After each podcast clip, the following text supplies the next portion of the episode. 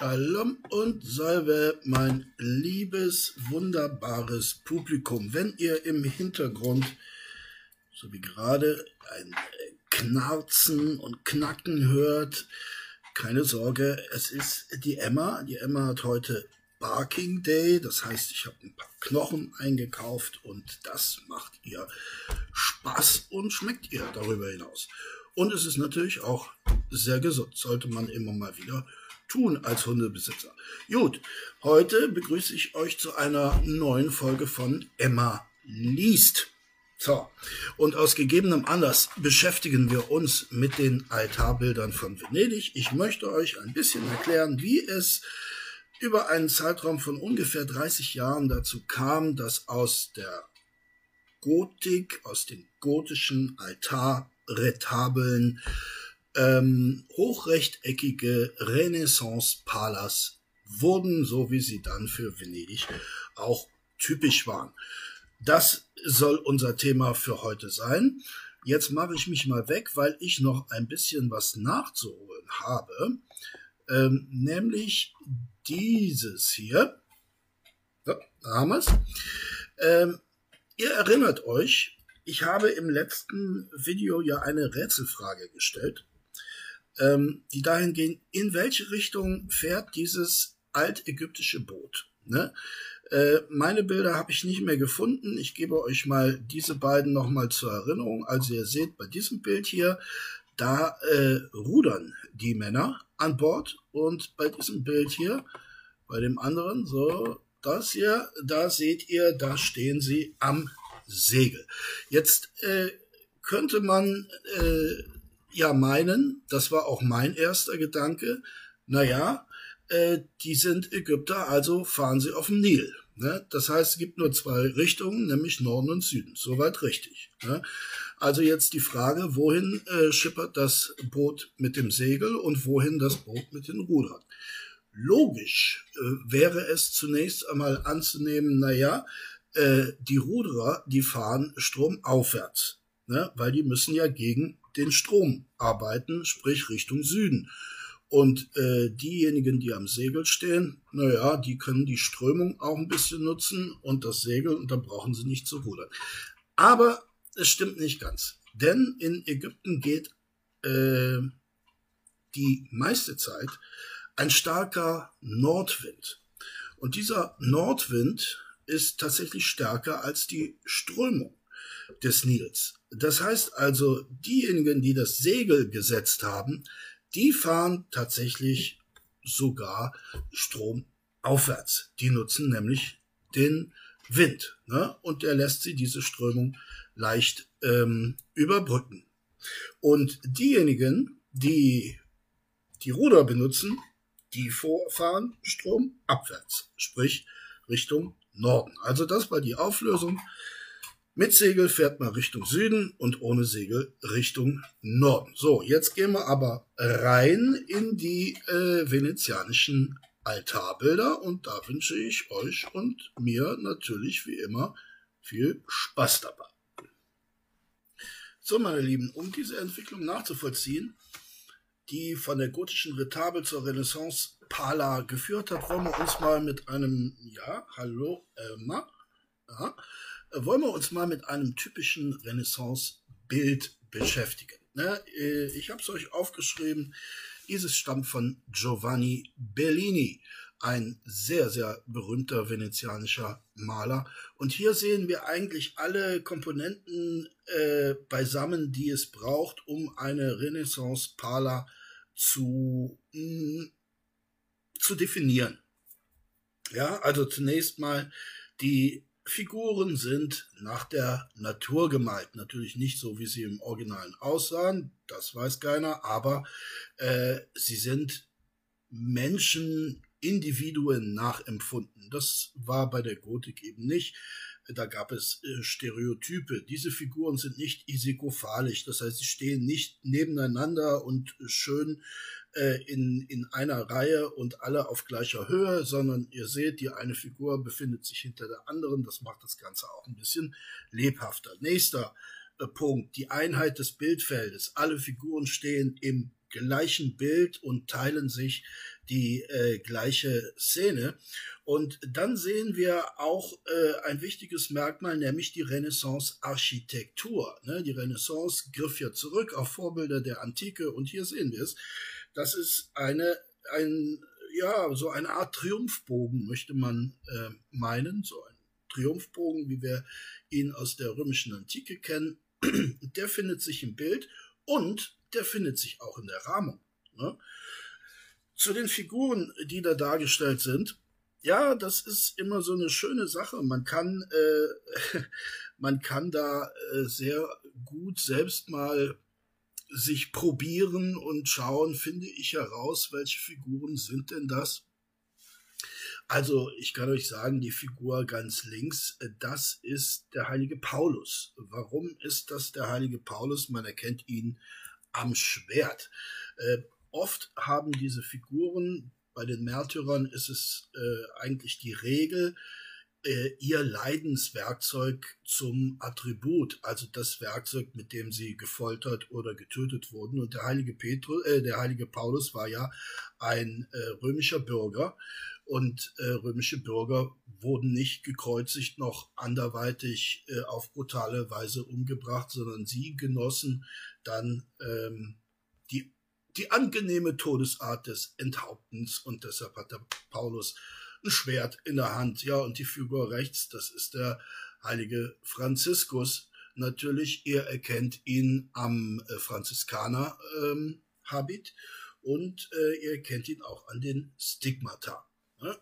hinter dem äh, Franziskus müsste sich der Hieronymus befinden und hinter dem Paulus, äh, wer kann es sein? Ich denke mal, es ist der heilige Markus, weil das ist ja auch der Stadtheilige des äh, der äh, Stadt Venedig. Ne? So, und in der Mitte die zwei kennen wir, da brauchen wir nicht äh, großartig drauf einzugehen. Vorbild für dieses Bild, das seht ihr, ist äh, das ähm, Bild von Gentile da Fabriano, um einiges früher entstanden, ist auch vergoldet. Also das entspricht nicht dem Renaissance-Stil, aber der Giovanni Bellini hat dieses Bild äh, sicherlich gekannt und hat äh, eine Variation daraus gemacht. Variation, sehr wichtig, nicht so, wie wir es äh, vom Rainer kennen, eine schlechte Kopie. So, hier sehen wir nochmal äh, ein anderes Bild von Giovanni Bellini. Auch hier die gleichen Merkmale. Es ist eine Re äh, Renaissance-Architektur. Äh, die Figuren befinden sich alle im gleichen Raum. Sie teilen sich diese Szene Wer sind diese Figuren? Ja, vorne haben wir, wer mag das sein? Hat er einen Schlüssel in der Hand?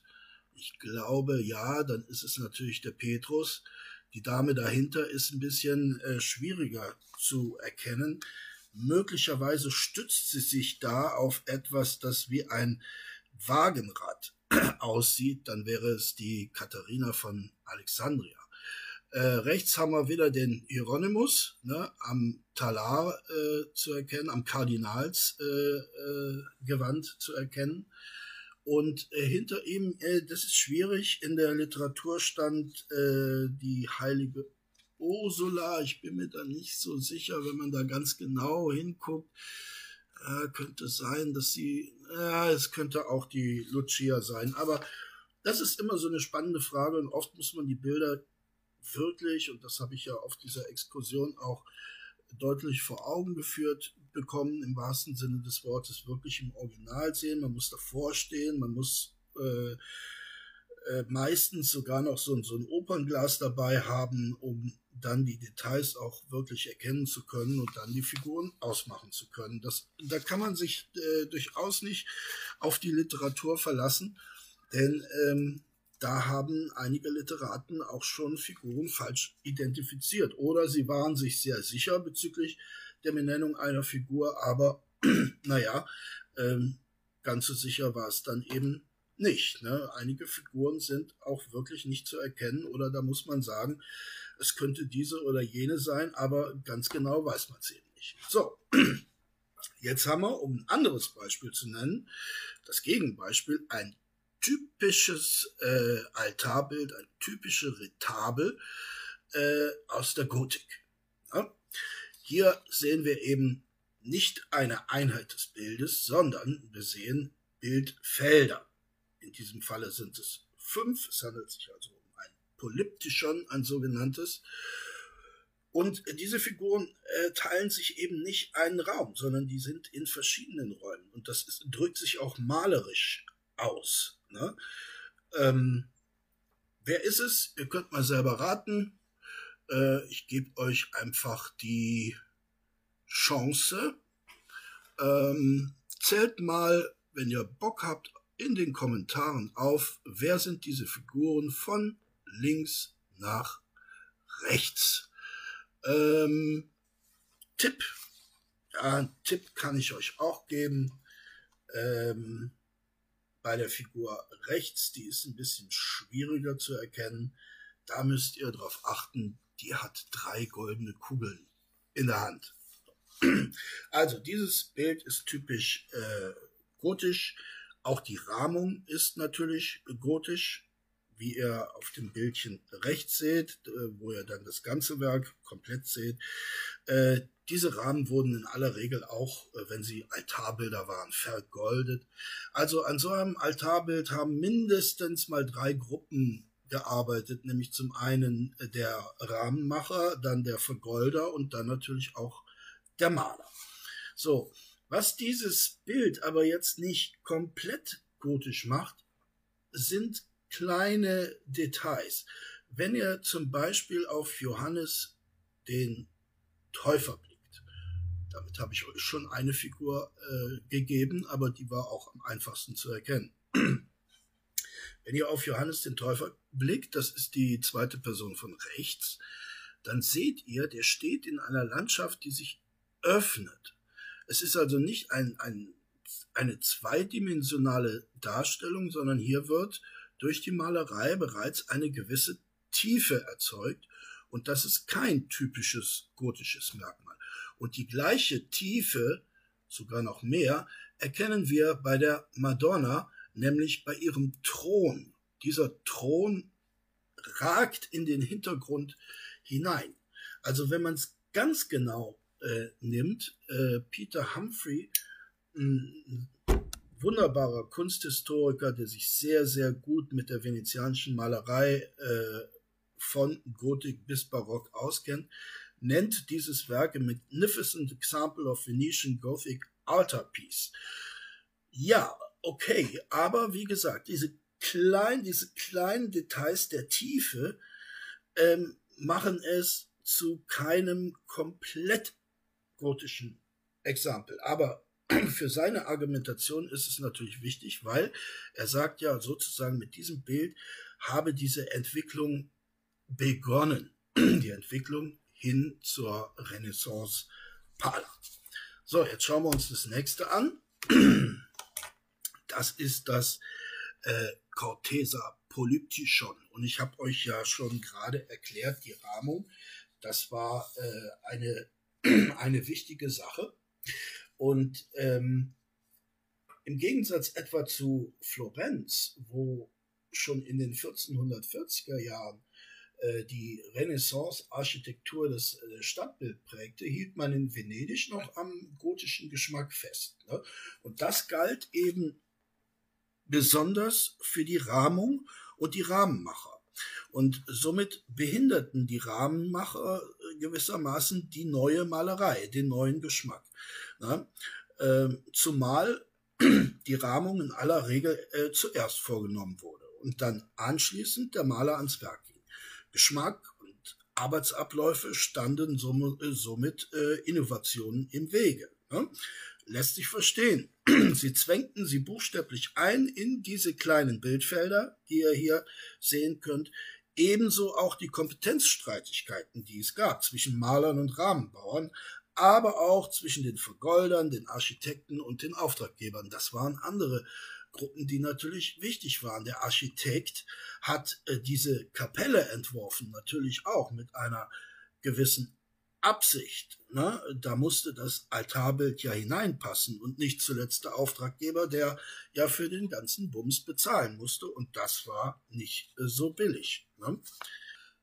Ja, hier sehen wir nochmal äh, die Details dieses Chatosa Polyptychons und äh, hier könnt ihr nochmal genauer sehen, was ich eben meinte mit der gewissen Tiefe, die da bereits erzeugt wurde. Ne? Beim Täufer durch die Landschaft und bei der Madonna durch den Thron. Ähm, nehmen wir ein anderes Beispiel. Jacopo Bellini, die Verkündigung. Ja, was ist die Verkündigung? Ihr wisst es. Die Verkündigung ist die Szene, in der der Engel äh, zu Maria kommt und sagt, äh, gute Frau, du bist schwanger. Und die sagt, ja, wie kann denn das sein? Ne? Der liebe Josef hat mich ja noch nicht mal angepackt. Ne? Und der Engel sagt, no, mach dir mal keine Sorgen, äh, das war der liebe Gott. So, und das ist eben diese berühmte Szene. Jacopo Bellini, der übrigens ein Schüler von Gentile Fabriano war, einer der bekanntesten Künstler Italiens im gotischen Stil, malte dieses Bild für die eben erst erbaute Kirche San Alessandro. Diese wurde von Papst Eugenius IV. 1431 dem Servitenorden übergeben und dann umgebaut. Ne? Bei Jacopo Bellinis Verkündigung sehen wir sehr gut, denke ich, dass sich die Malerei doch auffällig unterscheidet von dem, was als gotisch bezeichnet wird. Ja, darum kann man wieder mal die Frage stellen, woran erkennen wir den, den Unterschied? Zum einen der dreidimensionale Raum, ne? bei der Renaissance-Malerei die geometrische Perspektive, die Einheit des Raums, Einheit der Szene und die Architektur in der Malerei. Schaut es euch an. Ne? Der Raum hier ist dreidimensional, ne? nicht typisch gotisch. Die Einheit des Raums ist auch gegeben, denn obgleich der Rahmen diese Szene unterbricht, sehen wir doch durch die Malerei, dass sich diese Szene, also des Engel und Maria, sich im gleichen Raum befinden. Die sind also nicht separiert durch den Rahmen schon, aber ansonsten eben nicht. Ne? Auch die Szene als solche bildet eine Einheit. Da stehen nicht einfach nur vier Heilige nebeneinander, die eigentlich gar nichts miteinander zu tun haben, sondern der Engel und die Maria. Und die Szene habe ich euch ja gerade äh, beschrieben. Das ist das Narrativ und das erkennen wir. Und eben auch in der Malerei finden wir eine Renaissance-Architektur, nämlich wir sehen da ist eine Kassettendecke. Und wir kennen das aus gotischen Kirchen. Da gibt es diese Tonnengewölbe zum Beispiel, aber eben keine Kassettendecken. So, hier sehen wir ein Vorbild. Äh, der Prior des Servitenordens bestellte für die Mutterkirche des Ordens Santissima Annunziata bei Fra Angelico ein Bild, das große Ähnlichkeit mit dem Bellinis hatte. Das Bild ist zwar verschwunden, doch Humphrey gibt an, dass das hier gezeigte eine gute Vorstellung davon gibt. Fra Angelicus Bild war wohl nicht als Altarbild gedacht, sondern als kleines Andachtsbild. Jacopo Bellini hat es sehr wahrscheinlich gesehen und womöglich wurde ihm von dem genannten Prior die Weisung erteilt, er möge sich für sein großes Altarbild an dem Vorbild Fra Angelicus orientieren. Und hier seht ihr es nochmal. Rechts ist Fra Angelico, ein Bild, das noch heute existiert. Links ist das Fra Angelico Bild, das es leider nicht mehr gibt, das aber doch sehr ähnlich ist zu dem rechts. Und darunter haben wir das Bild von Bellini. Und eine Ähnlichkeit lässt sich da, denke ich mal, gar nicht äh, leugnen. So, hier haben wir jetzt ein Triptychon von äh, Giovanni d'Alemagna. Ne? Triptychon. Also eigentlich wieder gotisch. Ne? Was aber besonders auffällt, ist die Einheit des Raumes. Die Felder sind wiederum durch die Rahmung getrennt, aber die malerischen Übergänge, die sind klar herausgearbeitet, sodass ersichtlich ist, dass sich alle Personen an einem Raum befinden. Und so sagt auch ähm, der gute Peter Humphrey, die prächtigen Gewänder der Heiligen, die vielen goldenen Flächen, das ist durchaus traditionell. Aber für mich ist das dennoch ein Bild, das weit mehr in die Renaissance als in die Gotik gehört. So, hier haben wir eins von Bartolomeo Vivarini und das habe ich in meinem letzten Video auch kurz beschrieben. Deshalb möchten wir es hier einigermaßen kurz machen, Bartolomeo Vivarini war übrigens der Bruder von Antonio äh, Vivarini und Alvise Vivarini, auch ein berühmter Maler Venedigs, äh, war Antonius Sohn. So, ähm, das ist also ein Gemälde, das in die 1470er Jahre fällt. 1474 wurde es gemalt. Ne? Äh, wir haben den Täufer, wir haben Hieronymus links, wir haben Nikolaus und Petrus rechts und in der Mitte der Stadtheilige Markus. Ähm, die typische Pala ist es jedoch nicht, ne? weil es sich um, ihr wisst es jetzt schon, um ein Triptychon handelt. Ne? Ebenso, und hier muss man nochmal ganz genau hingucken, gibt es keine Raumeinheit. Die haben wir ja auf dem Polyptychon eben äh, durchaus gesehen.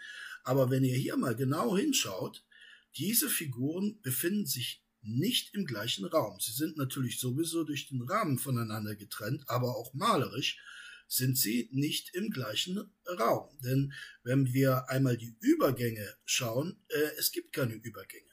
Ne? Also der heilige Markus ist nicht im gleichen Raum wie die anderen Heiligen auf diesem Werk. Und äh, dementsprechend ist das auch wieder so etwas, wo man sagen würde, nein, das ist kein typisches äh, Renaissance-Motiv. Ne? Ähm, also daran sieht man, wenn ihr mal so einen Blick auf die Jahreszahlen äh, werft, Ne? Man sieht also, dass die Entwicklung äh, von der Retabel zum, von dem Retabel zur venezianischen Renaissancepader äh, keine chronologisch äh, stringente war. Ne? Ähm, darüber hinaus muss man auch sagen, äh, Venedig hat immer so ein bisschen hinterhergehinkt, was die Aufnahme der Renaissance anging. Die haben lange noch, äh, besonders im Vergleich zu Florenz oder Padua, an der Gotik festgehalten und in der Provinz war es sowieso, äh, war diese, äh, diese Verzögerung äh, noch viel deutlicher. Ne? Also über die 1470er Jahre hinaus gab es in Venedig durchaus gotische Malerei oder es gab äh, Altarbilder, äh, die zumindest äh, Teile der, der äh, Gotik übernommen haben oder beibehalten haben muss man äh, sagen. Und äh, das hatte eben, wie wir eben erfahren haben, nicht äh, nur mit dem Maler zu tun, sondern es hatte eben auch äh, mit dem Architekten, mit dem Rahmenbauer und mit dem Auftraggeber zu tun, die natürlich auch eigene Geschmäcker hatten und äh, da sicherlich nicht immer ähm, ganz unkontrovers aus diesen Diskussionen herausgegangen sind. So, jetzt kehren wir nochmal zurück zu ähm, Giovanni Dalla Magna und äh, Antonio Vivarini. Ähm, das ist das Bild von den vier Kirchenvätern. Und wir haben ja eben schon gesagt, hier äh, handelt es sich um eine Raumeinheit. Ähm, jetzt ist es aber so, dass natürlich diese, dieser neue Geschmack der Renaissance, der muss ja irgendwo hergekommen sein. Ne? Und die Maler zu der damaligen Zeit haben, sind gereist oder haben Nachbarstädte besucht. Das heißt, die hatten schon Inspirationsquellen. Die hatten halt nicht, so wie wir heute, die schönen Bildbände in den Bibliotheken, aber die haben sich natürlich trotzdem die Kunstwerke ihrer, ihrer Kollegen angeschaut. So, jetzt fragen wir uns, was könnte das mögliche Vorbild gewesen sein? Durch wen oder durch was hat sich der Künstler inspirieren lassen. Und da gibt es ein gutes Beispiel, nämlich ein Triptychon von Fra Filippo Lippi für eine Kirche in Padua. Und hier sehen wir die gleichen Akteure, nur vertauscht. Also die Register sind vertauscht. Aber in beiden Fällen ist die äh, Madonna Augustinus und Ambrosius zugeneigt. Ja? Ähm, was die Bildmaße angeht, das ist immer ein bisschen schwierig herauszufinden. Die kann ich euch unter Umständen nochmal nachreichen. Aber wir sehen hier an diesem Beispiel, das wird in der Literatur nicht immer ähm, nicht immer gleich äh, angegeben. Deshalb muss man das ein bisschen mit äh, Vorsicht äh, genießen. Ähm, die Ähnlichkeit der beiden Triptychen ist allerdings auffällig und eine Beeinflussung des früheren hinsichtlich des späteren, denke ich, ist sehr nachvollziehbar. Dessen ungeachtet sind die venezianischen Kirchenväter im Unterschied zu denen aus Padua in ein Bild gestellt. Also in einen allen Figuren gemeinsamen Raum. Und hier meine ich nicht die Madonna, sondern ich meine die Kirchenväter. Denn wenn wir die Madonna einmal rausnehmen und die Kirchenväter zusammenschieben, dann sehen wir, ja, die befinden sich im gleichen Raum. Und das ist durchaus dann auch schon wieder äh, Renaissance. So, hier haben wir jetzt das sogenannte Gatta Melata Altarbild. Das verschwand allerdings 1651 im Zuge einer Umwandlung der Gatta Melata Kapelle. In den 90er Jahren des 20. Jahrhunderts tauchte dann auf dem Kunstwerk dieses Gemälde auf. Das linke, das ihr da seht. Äh, den heiligen Antonius und den heiligen Bernhard von Siena. Und dieses Gemälde wurde als linker Flügel des Altarbildes identifiziert. Die drei Tafeln der Predella befinden sich in Ferrara, Venedig und Padua. Die wurden auch identifiziert. Die Predella, das ist der Unterbau eines Altars und diese drei Tafeln seht ihr da auch in Schwarz-Weiß äh, abgebildet. Dargestellt sind die Anbetung der Könige, links die Kreuzigung in der Mitte und der Abstieg in die Vorhölle rechts. So, in unserem Zusammenhang ist nun interessant der Rahmen des Bildes. Das ist sehr wichtig, weil wir haben ja gelernt, die Rahmung hinkte der, dem Renaissance-Geschmack immer noch ein wenig hinterher. Sie beengte sozusagen äh, den Maler und gab, egal welcher Malweise sich der Maler auch bediente, dem Ganzen doch diesen typisch gotischen Touch. Ne? Aber hier, meine lieben Freundinnen und Freunde, kann von einer gotischen Rahmung ja keine Rede sein. Ne? Es gibt hier eine schlichte dorische Säulenordnung mit Architrav und dem ist noch so ein Rundbogen aufgesetzt. Das ist ein klassizistischer Stil und dieser Stil entspricht dem Geschmack der Renaissance. Also auch hier haben wir eine Zwischenstufe, die nun aber schon ganz nah am Renaissance-Bild ist. Die Rahmung ist Renaissance, aber immer noch, es gibt nicht die für das typische Renaissance-Bild große Bildeinheit. Auch hier sind die äh, Figuren noch durch die Rahmung voneinander getrennt, aber eben in klassischer Manier oder wie man auch sagt, Al-Antica. Ne? Und Al-Antica, das war ja sozusagen das Motto der Renaissance. So, und deshalb wollen wir uns äh, dann jetzt auch ein bisschen mit den, mit den Rahmen äh, beschäftigen. Das ist nämlich auch äh, gar nicht uninteressant, ne? Äh, denn dieses Gattamelata-Altarbild äh, war das erste in Venedig, das sich in einem Renaissance-Rahmen präsentierte. Höchstwahrscheinlich wurde der Rahmen von einem Handwerker aus Padua angefertigt. Das wäre ja äh, sehr nachvollziehbar, denn wir haben ja gehört, Padua, die waren schon ein paar Jährchen voraus, ein paar Jahrzehnte. Und in Padua, ne, da wurde eben dieser neue Stil Al-Antica äh, nicht nur betrieben, sondern der bestimmte bereits den, den Geschmack dieser Stadt und auch das Aussehen dieser Stadt. Deshalb kann man in Padua durchaus nach Vorbildern suchen, wie zum Beispiel Donatello.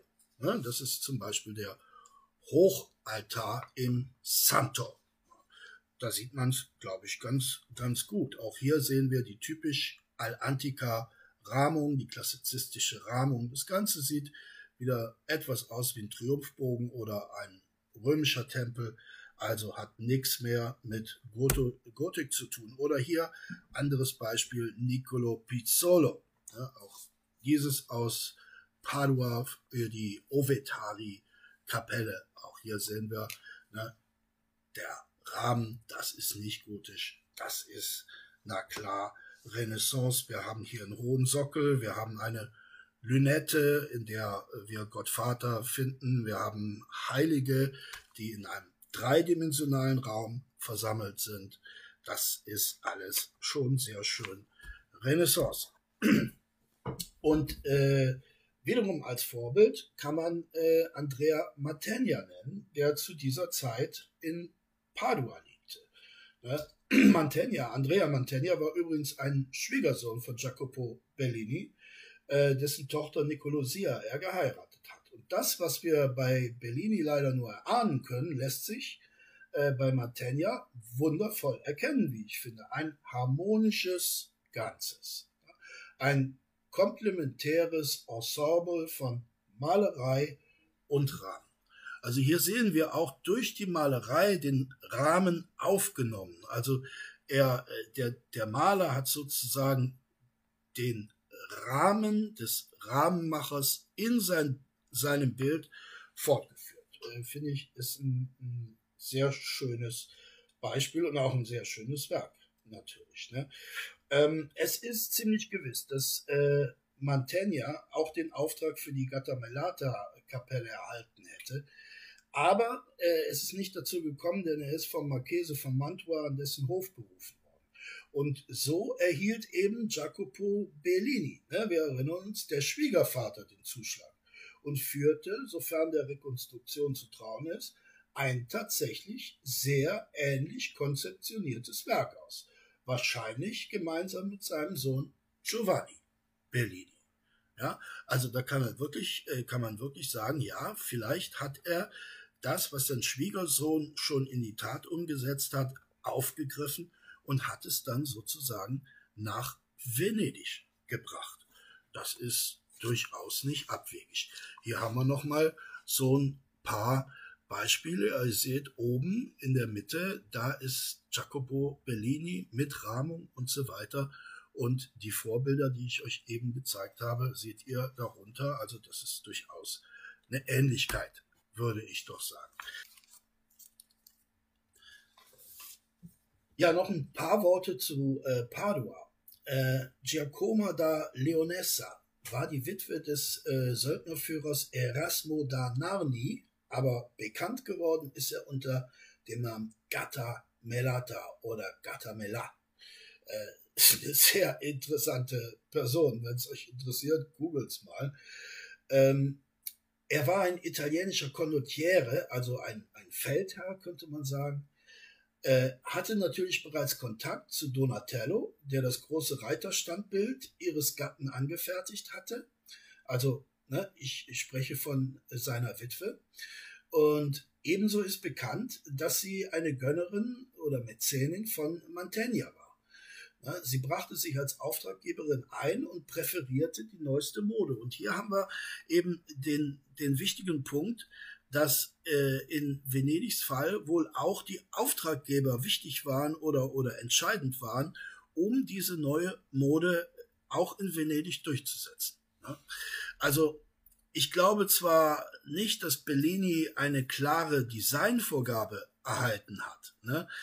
Ähm, vielleicht hat er sie erhalten, aber sie hat sicherlich gesagt, Junge, äh, der Rahmen und die Malerei, äh, das sollt ihr aber nicht äh, so machen, wie ihr das schon seit zig Jahren macht, sondern ich möchte das eher so haben, wie wir das in Padua so gewohnt sind. Und wenn er diese Anweisung bekommen hat, schmälert das aber seinen Verdienst überhaupt nicht, denn ähm, zu dieser Zeit äh, war er der einzige Künstler, der in Venedig in der Lage war, diese Innovationen auch wirklich umzusetzen. So, und hier sind wir am Ende angekommen. Und dieses Ende ist gleichzeitig der Beginn, nämlich der Beginn des typisch venezianischen Altarbildes. Und wenn ihr euch dafür interessiert, ungefähr im Jahr 1470 müsst ihr äh, da ansetzen. Denn im, 14, im Jahre 1470 malte Giovanni Bellini das erste typisch venezianische Renaissance Altarbild. Nur, wir haben schon gesehen, diese Entwicklung war natürlich nicht chronologisch. Die haben nicht gesagt, 1470 so, jetzt machen wir das alle so und das Alte gibt's nicht mehr. Nein, es gab äh, Zwischenstufen, es gab Übergänge, es gab Rückfälle, wenn man das ignoranterweise so nennen will. Aber die Entwicklung wurde zumindest mal in Gang gesetzt und dann schwang sie sich auf zum großen Tizian der dann ein paar Jährchen äh, später äh, kam. Ähm, die heilige Katharina von Siena, ihr seht es, gemalt von Giovanni Bellini, ist deshalb das erste typische äh, venezianische Renaissancebild, weil es, ähm, naja, abgesehen vom traditionellen Figurenensemble, also man nennt das die Sacra Conversazione. Die Sacra Conversazione bezeichnet so ein, ein typisches Bild, in dem die Madonna in der Mitte sitzt und rechts und links von ihr sind Heilige zu sehen und die sprechen miteinander und darum heißt das Sacra Conversazione, also ein Gespräch der Heiligen. Aber äh, abgesehen davon, das wird sich auch noch verändern, also die, die venezianische Malerei wird äh, narrativer, äh, da werden Geschichten erzählt. Aber was macht das zum, zum endgültig ersten Altarbild? Erstens, es ist hochformatig, wie ihr seht. Ne? Zweitens, es ist eine Bildeinheit. Es gibt einen Rundbogenabschluss des äh, oberen Bildrandes. Das ist sehr wichtig, weil die Rahmung, wie wir ja gesehen haben, in der Regel auch ein Rundbogenabschluss war, beziehungsweise der vom Rahmen so vorgesehen war. Und wir haben auch schon gehört, in einem Renaissancebild müssen sich die Figuren alle einen Raum teilen. Die dürfen nicht separiert sein. Auch das sehen wir. Und dann haben wir noch so ein, so ein kunsthistorisches Merkmal, die pyramidale Komposition. Also ihr seht, diese Figuren sind, wenn man von der Madonna ausgeht und dann in beide Richtungen nach unten eine, eine imaginäre Linie ziehen würde, da entsteht so etwas wie eine Pyramide oder ein Dreieck. Ne? Und wir haben ja schon äh, gehört, für die, äh, für die Gotik war die Isikophalie äh, entscheidend, also alle Figuren stehen nebeneinander und alle auf der gleichen Höhe. So, damit sind wir am Ende dieses kleinen Exkurses, der das Thema behandelt hat, vom gotischen Retabel zur Renaissance Parler. So hat sich ungefähr und in relativ verkürzter Form dargestellt, abgespielt. Ich hoffe, ihr hattet Spaß. Ich hoffe, ihr habt ein paar neue Erkenntnisse gewonnen. Bleibt mir gewogen. Liebe Freundinnen und Freunde, bleibt am Leben und tschüss, sagt euer Kunstliebhaber.